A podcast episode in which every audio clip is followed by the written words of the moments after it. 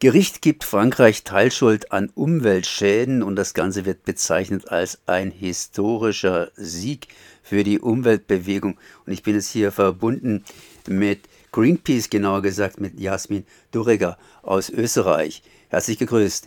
Hallo, guten Morgen. Das ist ja jetzt schon ein bisschen her, anders ausgedrückt, schon ein, zwei Monate, dass ein Pariser Verwaltungsgericht entschieden hat, dass der französische Staat für Versäumnisse im Kampf gegen die globale Erwärmung verantwortlich sei.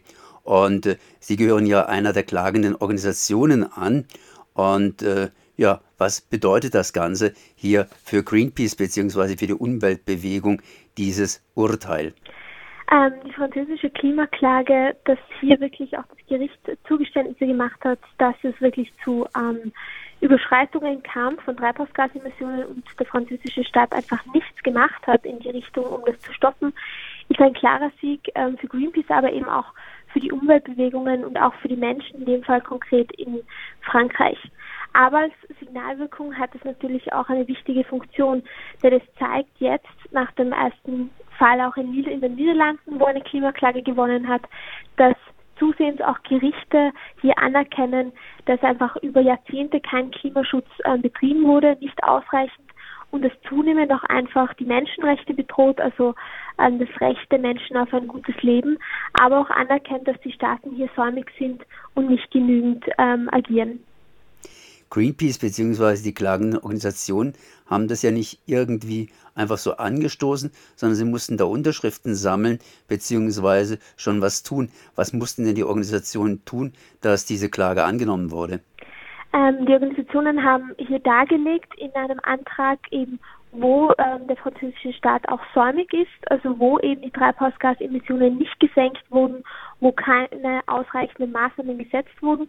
Hier haben die Organisationen in Frankreich, unter anderem eben auch äh, Greenpeace, aber zusammen mit den anderen ähm, Organisationen ähm, zum einen Unterschriften gesammelt von Tausenden von französischen Bürgerinnen, die eben auch gezeigt haben, dass ihnen das Thema ein Anliegen ist. Aber sie haben auch wissenschaftlich fundiert dargelegt mit Fakten über ähm, zig Seiten, dass es hier eben zu Versäumnissen des französischen Staats gekommen ist, dass die Klimaschutzmaßnahmen nicht ausgereicht haben, um die Treibhausgase nachhaltig und wirklich dauerhaft zu senken. Was heißt denn das jetzt aber konkret, dieses Urteil? Wenn ich richtig gelesen habe, zumindest in der Presse, heißt es, dass das Verwaltungsgericht dann erst einmal noch ausführen wird, was denn überhaupt der französische Staat zu tun hat. Oder andersrum ausgedrückt, bisher scheint es so zu sein, dass halt der Staat verurteilt worden ist, aber das äh, ist dann erstmal alles. Das ist korrekt. Im Moment ist es so, dass jetzt einmal festgestellt wurde vom Gericht, dass es hier zu einem Säumnis gekommen ist ähm, vom französischen Staat, wie jetzt wirklich die Auflagen vom Gericht sein werden, für den französischen Staat hier auch wirklich zu agieren und ob der auch wirklich konkrete Maßnahmen und Forderungen setzt, das wird sich im Frühling dann zeigen, denn hier geht dann dieser Gerichtsprozess in die nächste Runde. Was ist die nächste Runde? In, also im nächsten Schritt wird eben ähm, das Gericht evaluieren, ob es hier auch wirklich Vorschriften gibt an den französischen Staat. Ähm, und auch hier werden wieder die Organisationen, unter anderem auch Greenpeace, argumentieren, warum das eben der Fall sein sollte. Aber unabhängig davon ist jetzt schon dieser erste Schritt ein Sieg und natürlich auch ein klares Signal an den französischen Staat, dass er hier jetzt auch wirklich agieren muss. Also im Idealfall ist es ja immer so, dass man ähm, nicht das äh, Mittel der Klimaklage überhaupt erheben muss, das ist ja im Normalfall auch wirklich der letzte Eskalationsschritt. Aber eben in dem Fall hat man auch in Frankreich gesehen, dass über Jahrzehnte nicht gehandelt wurde auf das Pochen von vielen Umweltschutzorganisationen hin. Und deswegen hat man dann auch zu diesem Instrument der Klimaklage greifen. Sie haben vorhin sich mal kurz versprochen, beziehungsweise waren gerade bei sich zu versprochen, haben Österreich gesagt. Ich bin jetzt mit Österreich praktisch verbunden oder mit Ihnen, Jasmin Durega aus Österreich. Warum habe ich Sie eigentlich angerufen, beziehungsweise, ja, Greenpeace Österreich hat ja hier entsprechend auf dieses Gerichtsurteil hin eine Presseerklärung rausgegeben. Genau, wir haben in Österreich auch hier Stellung bezogen zu diesem französischen ähm, ähm, Urteil, weil es wirklich ja ein Sieg ist, auch vor allem im Hinblick, aber auch was wir in Österreich jetzt auch gemacht haben. Also in Österreich haben wir auch vor zwei Jahren beschlossen, ähm, zu diesem Instrument der Klimaklage zu greifen.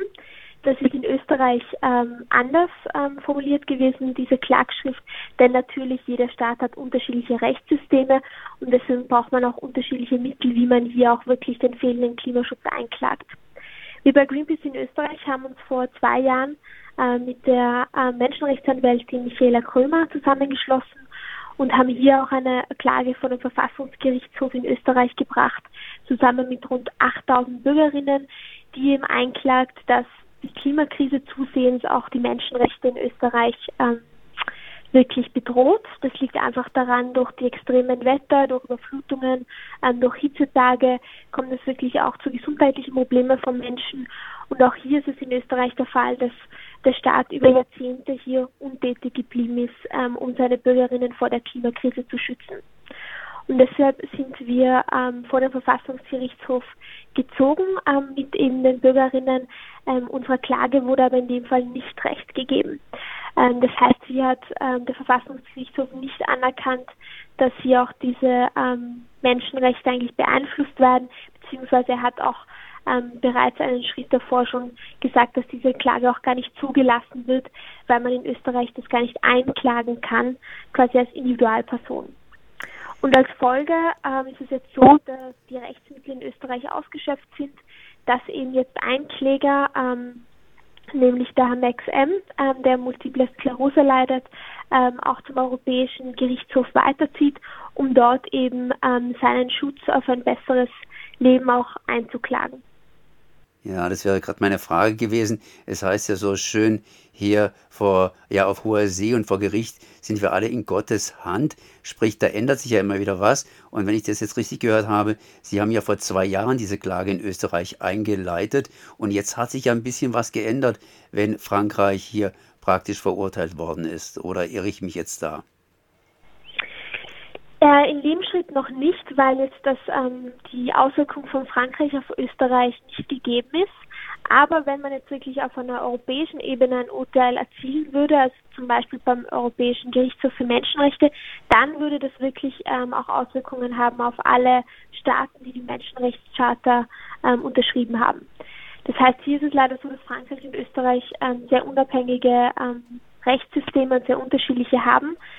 Ähm, aber ähm, eben ein Urteil auf einer internationalen Ebene, das könnte dann wirklich ein Präzedenzfall sein für sehr viele Staaten. Frau Dureger, ähm, wir haben ja jetzt hier Frankreich behandelt und Österreich behandelt und dazwischen liegt auch noch die Bundesrepublik. Haben Sie eine Ahnung über die Bundesrepublik Deutschland? Ja, auch in Deutschland ähm, haben unsere Kolleginnen von Greenpeace Deutschland auch vor circa zwei Jahren auch eine, eine Klimaklage eingebracht. Da ging es auch eben darum, ähm, dass einige Bauern schon wirklich Auswirkungen haben, ähm, was die Klimakrise betrifft und haben auch hier versucht, ihr Recht geltend zu machen, eben dass sie heute schon eigentlich die Schäden der Klimakrise spüren und dass es eben so ist, dass die Bundesrepublik hier zu wenig unternimmt. Da kam es damals zu einem Teilerfolg. Der Gericht hat zumindest anerkannt, dass man ähm, theoretisch solche Schäden einklagen könnte von der, und von der Bundesrepublik hier auch stärkere Maßnahmen verlangen könnte.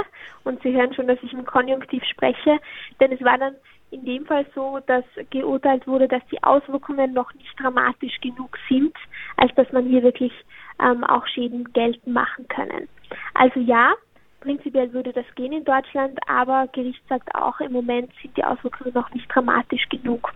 Das ist natürlich aus unserer Sicht einer Umweltschutzorganisation auch ähm, ein Stück zynisch, weil, wie wir alle wissen, haben wir nur mehr 20 Jahre, ähm, wenn es hochkommt, quasi hier auch wirklich eine Trendwende einzuleiten, was die Klimapolitik und den Klimaschutz betrifft, ähm, um eben auch bei 1,5 Grad zu bleiben und das Klima zu stabilisieren.